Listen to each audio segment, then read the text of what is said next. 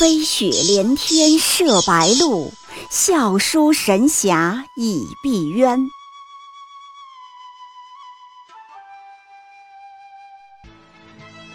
如果说古龙的小说像冰水，越喝越觉得心寒，写透了人情凉薄，那么金庸的小说就像烈酒，起初苦涩艰深，入口醇厚，回味无穷。喜马拉雅主播小昭在海边将陪您一起每天十分钟细细品读金庸，欢迎您的关注与订阅。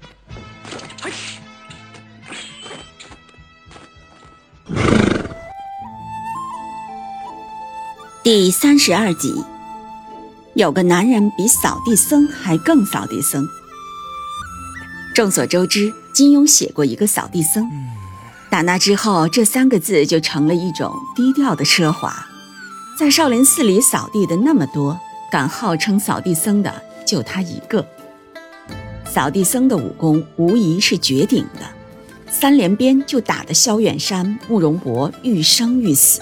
这一点绝不能黑，但扫地僧也有他的问题。作为一个隐的代表，他是隐中霸者，还不是隐中胜者。比如此宫戏比较多，略显矫情，而且嘴巴有点油。扫地僧的口才巨好，能言善辩，滔滔不绝，说起话来很会吊胃口，搞铺垫，抖包袱，还穿插以各种动作神态。能把听众的心思抓得死死的，颇有一点藏经阁赵本山的感觉。比如淡淡的看别人一眼，然后缓缓摇头，这要是换了卖拐里的范厨师，估计得直接吓死。而且老人家嘴还油。鸠摩智喝问他：“你躲在这里多久了？”扫地僧脸露迷茫之色，说。不记得是四十二年还是四十三年。他显然不是真的迷茫，而是故意答非所问，玩弄人家鸠摩智。他的蠢是装蠢。扫地僧还爱搞假谦虚，动辄说什么少林各位大师、高管都在场，我的身份很低微，不能擅专，云云等等。可与此同时，他又滔滔不绝，全程麦霸，把各位大师完全晾在一边。所以，扫地僧是一个社会化很完全、面面俱到，但又霸气外露的这么一个人。他的隐是霸者之隐，还不是胜者之隐。谁是胜者之隐呢？其实少林寺还有另一个扫地僧，知道的人更少。要说心性修为，我觉得他境界更高。更朴拙而朴纯粹，更朴拙而纯粹，可以称之为扫地僧二点零版。他的名字叫觉远。觉远同样是少林寺藏经阁里的驻守和尚。对于此人的出场，金庸不吝逼格，让他在华山上长啸而出，一鸣惊人。当时华山之上，江湖顶尖人物们正在开沙龙。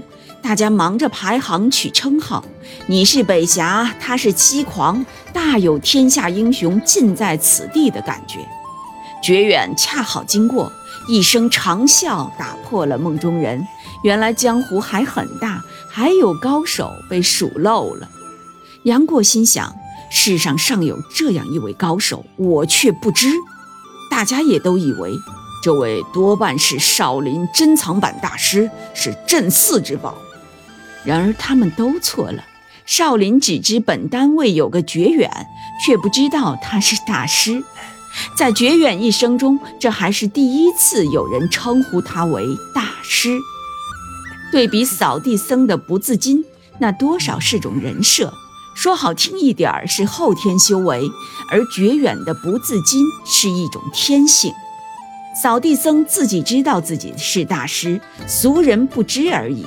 绝远却是连自己都不知道自己是大师，就跟我早些年完全不知道自己读金庸很厉害一样，懂吧？典型的菩提飞树，明镜非台。再说武功，绝远功夫当然极强，可关键是他和整个江湖都不一样，与所有的主流高手们都不是一路。在那个热闹的江湖里，高手们机巧花俏成风，见面聊天打架的风格像报菜名，怎么花怎么来，老爱标榜自己会得多，懂得博。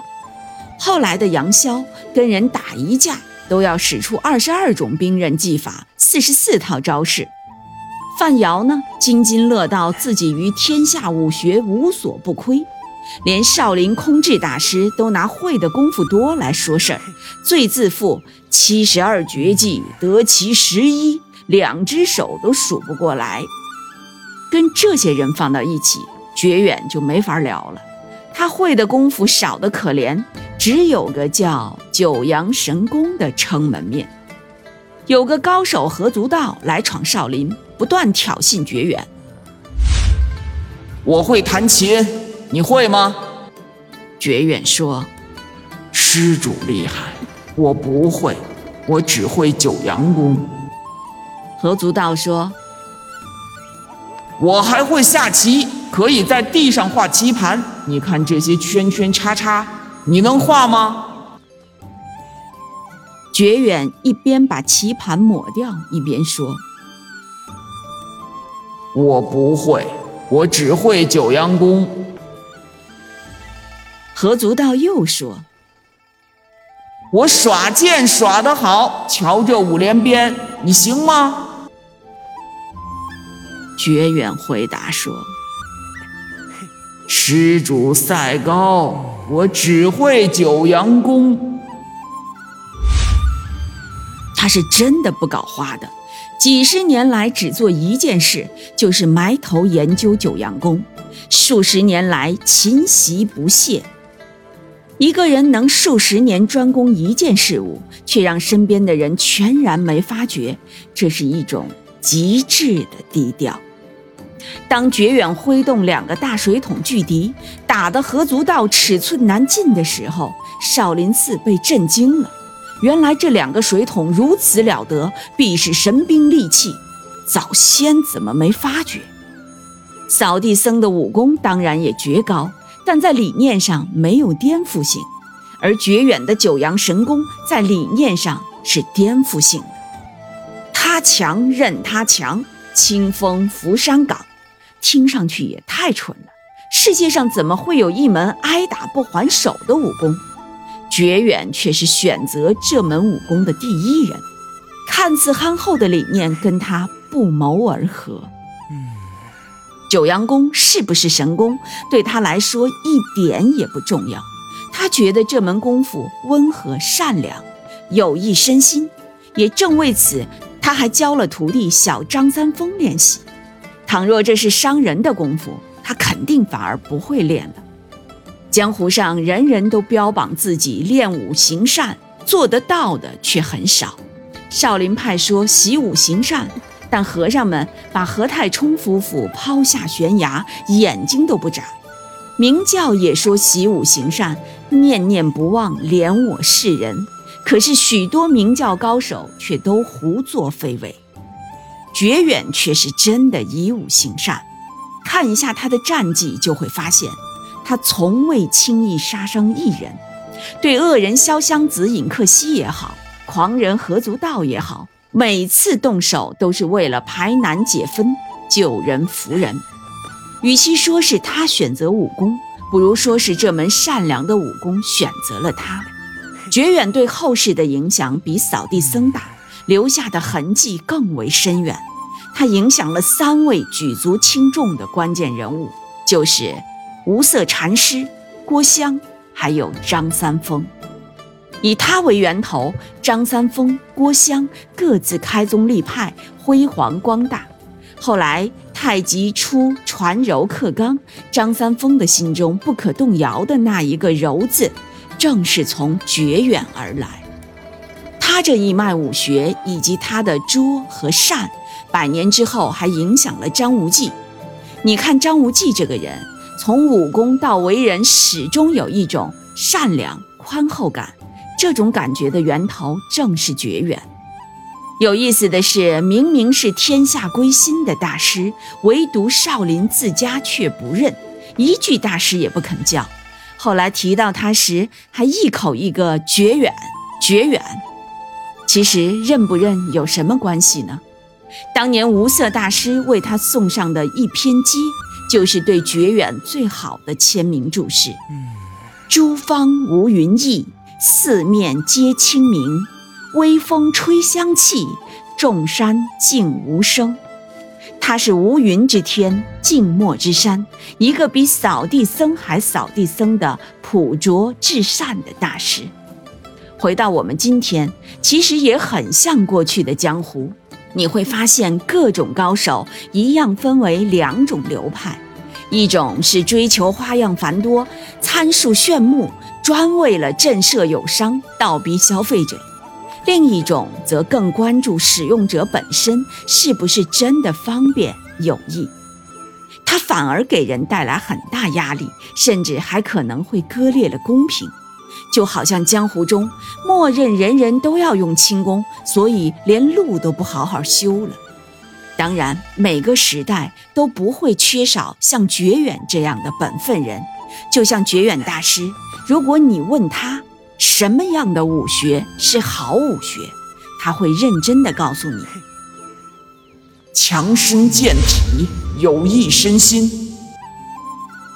然后一把抹掉何足道画在地上的各种圈圈叉叉。对不起，施主，贫僧我一辈子只会一门九阳功。各位听友，大家好，今天我们一起来读了金庸作品当中比扫地僧还更加扫地僧的绝远大师。我相信，在每一个人的生活和职业选择当中，都会有多种多样的选择。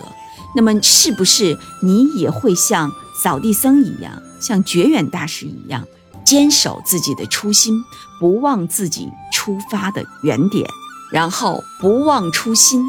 方得始终呢？欢迎你在评论区留言，啊，让我们一起来看一下当今世界上的扫地僧和绝远大师还有哪些。